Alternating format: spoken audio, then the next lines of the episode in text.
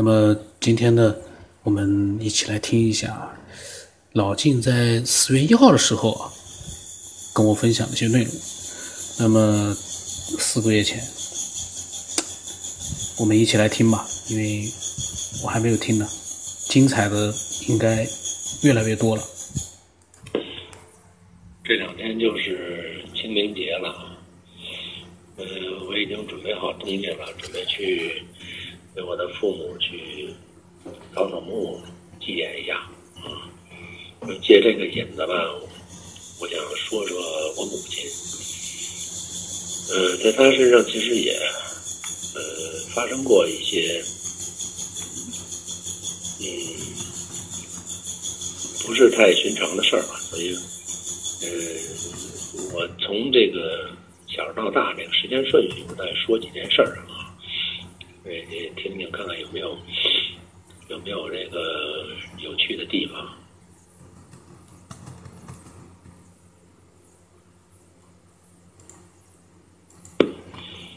在我上小学的时候，呃，住在北京，呃，我的奶奶呢，就是我父亲那一家的人呢，住在沈阳。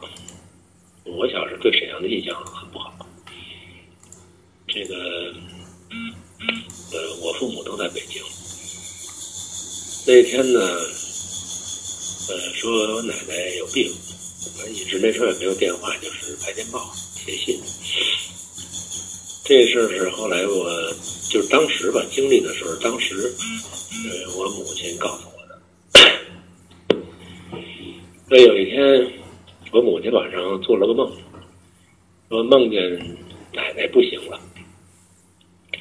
然后具体那个梦的梦境是怎么梦的，嗯，也记不太清楚了。好像是说，当时她感觉到奶奶跟她说，说我不行了。说你们赶紧来，然后呢，他觉得这个事儿呢，因为那时候也没电话，也没什么，就第二天呢，就跟我父亲说这个事儿。当然说呢，也不可能是说的那么直截了当，因为毕竟是这个事儿是等于是方老太太啊，说这没死，你说死了，然后就跟我父亲说说，可能是奶奶不行了。然后我父亲就将信将疑的，呃，也没有也来不及问，因为这没法问说怎么样，然后就等消息，等了等了第三天，这个有一封电报送来了，送来以后上面就这么几个字写的是，呃，母病危，速归，就这么写的。然后我爸就心里就一紧，就有点慌了，因为毕竟我我妈这个梦。说的在前，所以他有一点预兆不好。然后我父亲自己一个人去的，我记得那时候拎着就是那种带飞机的那种旅行灰的旅行袋，有两个旅行袋。然后我们全家上，包括我姐姐，我们四个人，然后上那个北京站去送我父亲。我父亲一米八几的个儿，身强体壮，然后平时那个包他提了起来跟玩儿似的。那天呢，就有点打腿，晃晃荡荡的，就有点魂不守舍那样。然后我妈妈就拉着我在后面跟着。我这个场景我记得很清楚。呃，我父亲走了以后呢，我妈妈把这个事儿跟我说了，说估计你奶奶不行了，因为我前两天做了梦，梦见三天前吧。嗯。后来呢？等我这个等我父亲回来以后，他说，其实到那儿的时候，呃，老太太已经没了，而且已经没了三天了。也就是说，呃，实际上是我母亲做梦的那个时间，呃，正是我奶奶去世的时候，去世的时候，然后她不知道是什么原因呢，有一种感应，就给传达在梦里的托梦嘛，那是叫托梦传达的信息。告诉你不行了，因为我父亲是长子，所以这个呃后世的东西都必须长子到场，所以那电报也没那么快，人家还得两还得人送，送的过程当中就耽误时间了。后来我母亲就说，这肯定是你奶奶死了以后捎了个信儿，让我呢告诉告诉你爸，就怕你爸那着急，所以给我托了个梦，跟他说，嗯，然后这个事儿很准，时间很准，所以就有印象很深啊这件事儿。这是这是一件事儿，还一件事儿呢，就是我上大学，我上大学呢是在北朝鲜平壤上的大学，大概上了五年吧，因为第一年有一年预科，然后上了四年。呃，我母亲那时候身体一直都不好，这是我跟我母亲之间的这个这个事儿。身体不好，她那时候就是慢性肾炎、尿毒症。呃，然后好多这个老中医呢救她的命，她这一生反正，嗯，反正一到不行的时候救他命，这中医开几副药他就他就呃化险为夷了，呃，好几次了。后来呢，我去去朝鲜的第二年，因为第一年是不许回来的，就两年回过一次，然后到第二年的春天吧。就是说，不是春天暑，呃，暑寒假寒假的时候，我就特别的闹心，也不想上学，然后就是做完的也那段时间特别闹腾，然后老师也看了，找我谈话，说你的表现不好，最近又旷课又什么的，反正特别闹，然后我就找这个找这个使馆的这管留学生的老师，我说不行，我说我想回家。他说：“那你怎么回去啊？这事儿啊？”我说：“我说不管怎么着，我想回去一趟，我想看看。我觉得家里有事儿，我想我妈了，想家了。”他说：“，你想家这反正大家出首次出来离家两年，你不想谁不想家呀？死说活说就是不让我走，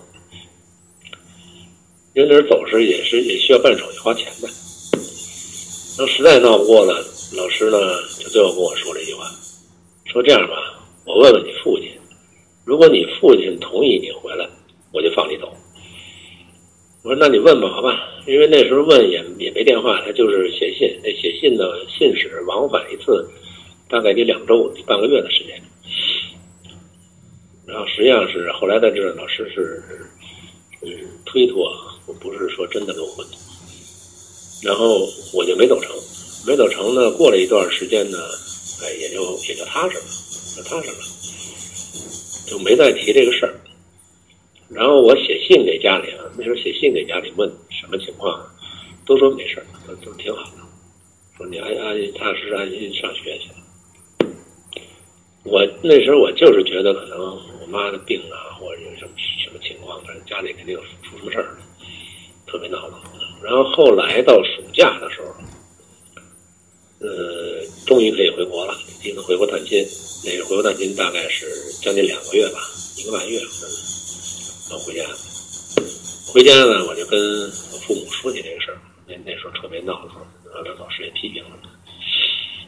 后来我爸就说实话了，说那个时候正好是你你妈犯病的时候，啊，犯病最后住院呢，就已经尿不出尿来了，尿毒症已经尿不出尿来了，就是呃肚子越长越大，然后这个。全身色都变了，就肯肯定不行了。然后，然后就，呃，连遗嘱啊什么都安排好了，都都交代了，后事都交代了，连那个这个死的时候穿的衣服什么用具全都准备完了。但是呢，想让你回来，想让你回来见最后一面，但是，呃，又怕影响你学习或者闹情绪，这一下折腾影响太大，然后就找了这个。你们那个留为管留学生老师，姓李啊，老师，女的，然后就跟他交代这个事儿。交代这个事儿呢，就是说医院还没有发这个病危通知书，嗯，说什么时候我发病危通知书的时候，我通知您，通知您后您赶赶紧让让儿子回来。这老师就答应了，说说您放心，您您只要通知我，马上马上这个把他放回来。就这么，他俩人就说定了，实际上。但是老师呢，始终没有得到我父亲的通知。呃，后来呢，也是因为有一个老中医大夫，那个老中医大夫以前给我妈看过病，岁数很大了，原来是给毛主席他们看病的，北京医院那边来。后来就就来了，来了以后一看呢，就马上开药，开药完了之后就我父亲就给抓药，抓完药吃，马上那个尿就尿出来了，然后慢慢调养调养，哎，就慢慢就恢复了，这就等于是鬼门关走一遭又活回来了，就是就是呃，算吉人自有天相吧，给救命给救回来了。所以后来我父亲也就再没跟老师说，那老师就坚决没放我回来。当时我也不懂，不知道这事。后来呢，我去又回去以后，我要问老师把这事儿说了。：“，都快答应你了，都差点答应你。但是呢，你爸说了，你一定是嗯不能打扰你学习，一定是要这个嗯等他通知，不到最后情况是不能惊动你。”我当时眼泪都下来了。就这件事呢，就是说明这两件事，说明呢，就冥冥当中，他一定是有一种感应啊，或者说是一种信息的传递，不是通过我们的眼耳鼻舌身这种现代的这种呃交流手段完成的。这个这个心灵感应这个事情，我是相信的。但你说这感应的原理是什么？我现在我也说不清楚。有可能是灵魂来托梦托告诉你一声，或者说一种信息的，呃，怎么说呢？就是你可能情感再生了，你这个对这些呃信息的波动呢捕捉的比较敏感，或者说像量子纠缠似的，你有震荡，你会比一般人的这个信号强，这都有可能。所以我在想，古人传递信息。部落之间传递信息也不可能全是靠说这个靠人去传达，是吧？他他他也有一些神通的东西存在，啊，这是我这辈子记得比较清楚的这几件事儿。我母亲呢是一个就是预感性比较强的人，或者比较敏感的人。嗯，在历史上，反正这几次。呃，大的一些决定上，她都是靠她的预感，就是预感到这个事儿应该这么办，应该这么办。啊，当然她的思维逻辑也比较严密，但是她特点就是特别的敏锐，好多东西他能够下意识的感觉到一种一种趋势，说必须这事儿必须这么办，或者必须这么办。呃，有过不少次啊，就是这个，呃，我小时候就记不太清了，反正他在他身上发生过。很多次这种这种事情，嗯，当年呢，他在练那个，就为了治病嘛，人家大夫跟他讲这个郭林气功啊，郭林气功还有这琴戏什么，他也是在公园里呃练这个景山呀什么练这个，每每天去。那时候我还没有没有接触这气功这事儿，然后他有一次呢，反正他练了以后，他这个感觉就好多了。那时候。也出现这个，就是得了糖尿病啊，反正他病很多，糖尿病啊，什么高血压呀，什么胆折叠呀，什么慢性肾炎呀，尿毒症啊，反正反正是，反正病挺多。我就练气功，你看医不医生也治也治不好，中医西医看了很多年了也没有用。练气功，练气功练了呢，就感觉不错，状态也也好多了。当年练那个郭林功的时候，他是有一个老太太集体在功，他人不少。一老太太挺挺干瘦，一老太太，又又不高，反正看那样也就不到一百斤的那种这种状态吧。那老太太我见过。然后呢，有一次他回来得说，说这老太太神了。那怎么神了呢？说我练功的时候，在那休息的时候，有一个女孩儿。可能女孩看这样也就十八九岁吧，女女孩从那儿过，那过呢，老太太就看见她了，就就跟她搭话。这女孩呢，长得挺漂亮，就是一个毛病，就一一脸的那个糟疙瘩，就是青春痘啊。但是她就是长得太多了，满脸都是，就这个都不好意思，老老是捂着脸，就觉得那个太寒碜了。嗯，当然不是那种大面积的大大疙瘩，就是好多那小小颗粒的小小疙瘩，一脸都是，还有什么小小黑锹子之类，反正长得很多。然后他就看见了，就有点老太太有点心疼，说：“哎呦，姑娘，你这怎么脸上长这么多呀？”呃，然后没没办法，说看了看病也没用，去不好。老太太说：“那我给你治治吧。”啊，然后这个老太太就让他坐下，坐那儿以后呢，老太太就拿手捂在他脸上，捂在他脸上搓，就是给葫芦来回葫芦来回葫芦，哎，葫芦几下呢？说行了，然后这姑娘起来一摸呢，脸疙瘩就没了。别人看着呢，这这脸呢就跟那个没长过疙瘩似的，特光滑，又漂亮光滑女孩儿。哎呦，女孩乐坏了。但是当时呢，她又没镜子，也看不着，她就她就有点神叨叨的，完了就走了。这这老太太呢也走了，散工了嘛走。然后我妈呢。第二次去呢，就看那个，隔了几天啊，去的时候看那个女孩儿啊，然后就找这老太太跪地给磕头，磕头就是谢她的那个那个治疗之恩吧。这大家也特别奇怪，说这个老太太是一个神仙还是手有魔力啊？就是你长一脸疙瘩，然后她拿手一葫芦，那疙瘩就没了，那特别光溜儿，她看着就是特嫩的那种感觉，简直太太。人说老太太你怎么不给自己？呼噜呼噜的，反正是他们觉得这是非常神奇。然后这老太太还一个神奇呢，就是她那天很高兴，然后说这么着，你们弄四个人，你抬我，看你们能把我抬起来。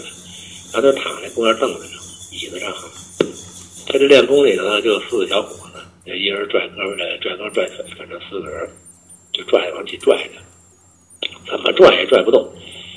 那跟拽跟拽那个石头墩子似的，太沉了，说根本就拽不动。这大家特别惊讶，这么一小老太太，一个人这个拎起来了，就是拽不动，四个人就拽不动。老太太就乐了。后来老老太太就说：“她说不光是拽不动啊，她如果说是你弄个秤，你让我站上边一动不动，我可以让那秤一会儿称归零，一会儿好几百斤。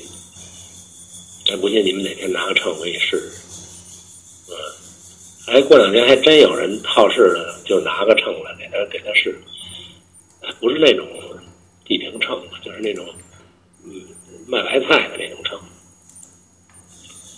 这老太太站那上，真的就一点重量没有，秤砣都不带动的，一点重量没有。一会儿呢，就哐当就这下去了，所以大孩子就就特别惊讶这。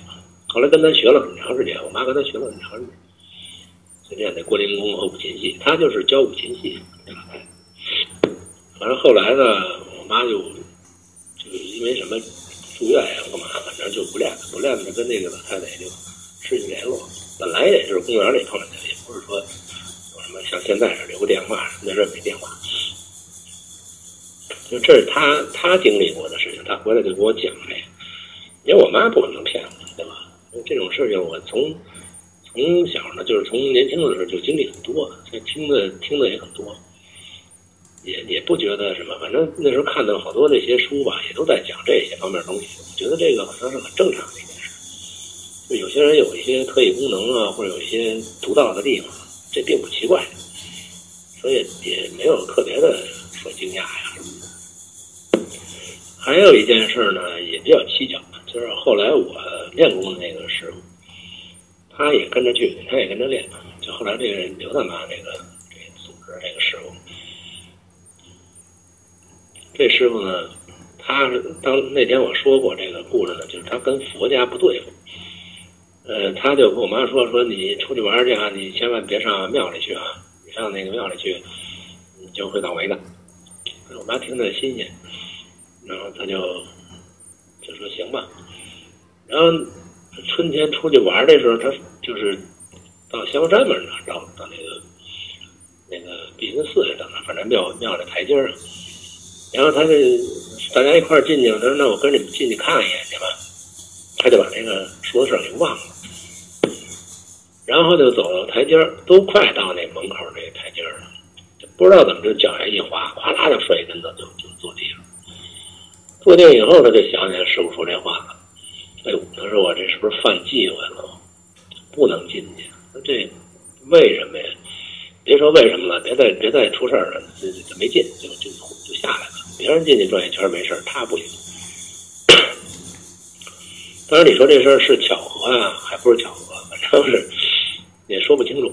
嗯，但是那个师傅就告诉别让他，别让他，就因为这些事儿呢，我在后来不太想跟他练，因为我是信佛的，我是我是学了很多佛学的东西，我觉得有道理。虽然我不是那个特别虔诚那种人，因为我学佛学这些东西呢，主要是想弄明白他们怎么说这个事儿，而不是说我特别迷信。我对什么都不是很迷，不是说不迷啊，就不是说那个不不整清楚就瞎问就是瞎信的那种人。我必须有一个答案，我才这么信。而且为这事儿呢，我我还在呃法源寺受过戒，啊，五戒我受了四戒，还还是有个居士证。当然这些东西呢都是形式，我觉得佛不在于这个形式。他肯定是讲的这些东西，之所以是经典，它一定是有高人的地方，超超越人的地方。所以我主要是，呃，为了为了弄清楚这些东西啊，叫信而不迷，这么一种状态。但是你说这跟佛对着干这事儿，我有点接受不了。所以从那以后呢，我我妈摔着跟那以后呢，我就觉得这佛不至于吧，说得罪你了就就整你一下，这也太小心眼了，这事儿。我就不信，然后我就不学了。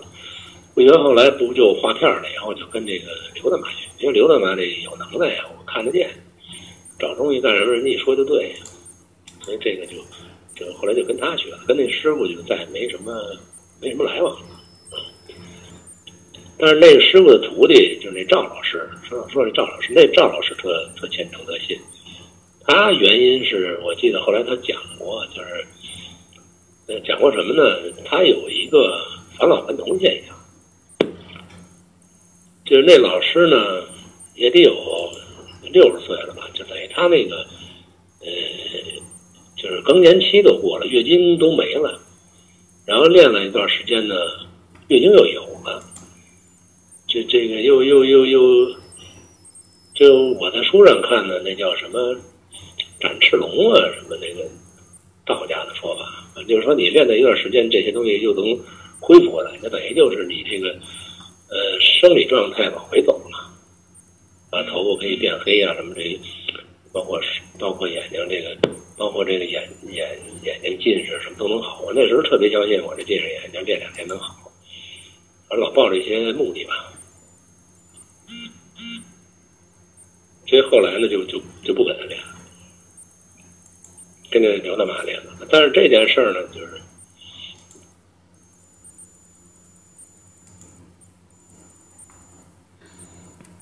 那么老晋呢讲了很多那个有意思的一些故事啊，都是在嗯他妈妈身边，包括他自己呃看到的一些神奇的一些人和经历，非常的精彩。那么我在想，他这些故事。呃，我还是尽快的录出来，让大家都能够呃听一听那么精彩的一些，让我们普通人啊，我们都从来没有遇到过的那样的一些人和事，真的是非常的精彩。嗯，离这个就是他最后分享的就内容，我再看看再录个几集，可能就差不多都能听到了。非常好，然后呢，后来呢，就是基本上呢，老晋呢跟我们呃去做分享啊，或者去做一些这个他的一些以前的一些经历的一些呃这个讲述啊，他都是在我们的那个小的群里面去讲了。那个呢，小的群里面呢，讲完了之后呢，立刻呃都会有，比如说彩云会啊，会听了之后呢，会发表一些自己的感想。就比在单独的跟我去聊呢就有意思了，因为他跟我发来的信息我基本上都没有回。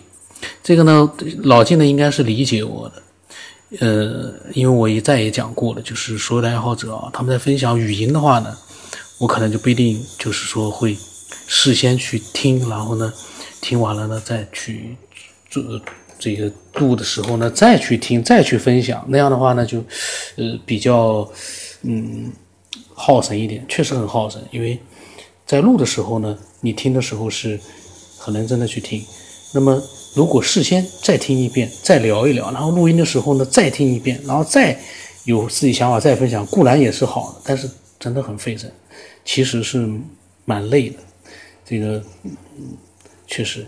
那么明天呢，我再给大家分享一些老晋他讲述的各种各样的神奇的故事。我们今天就到这里吧。我的微信号码是 B 二微松八八八，微信的名字呢是九天以后。那么欢迎所有的爱好者都能够分享自己的各种各样的想法。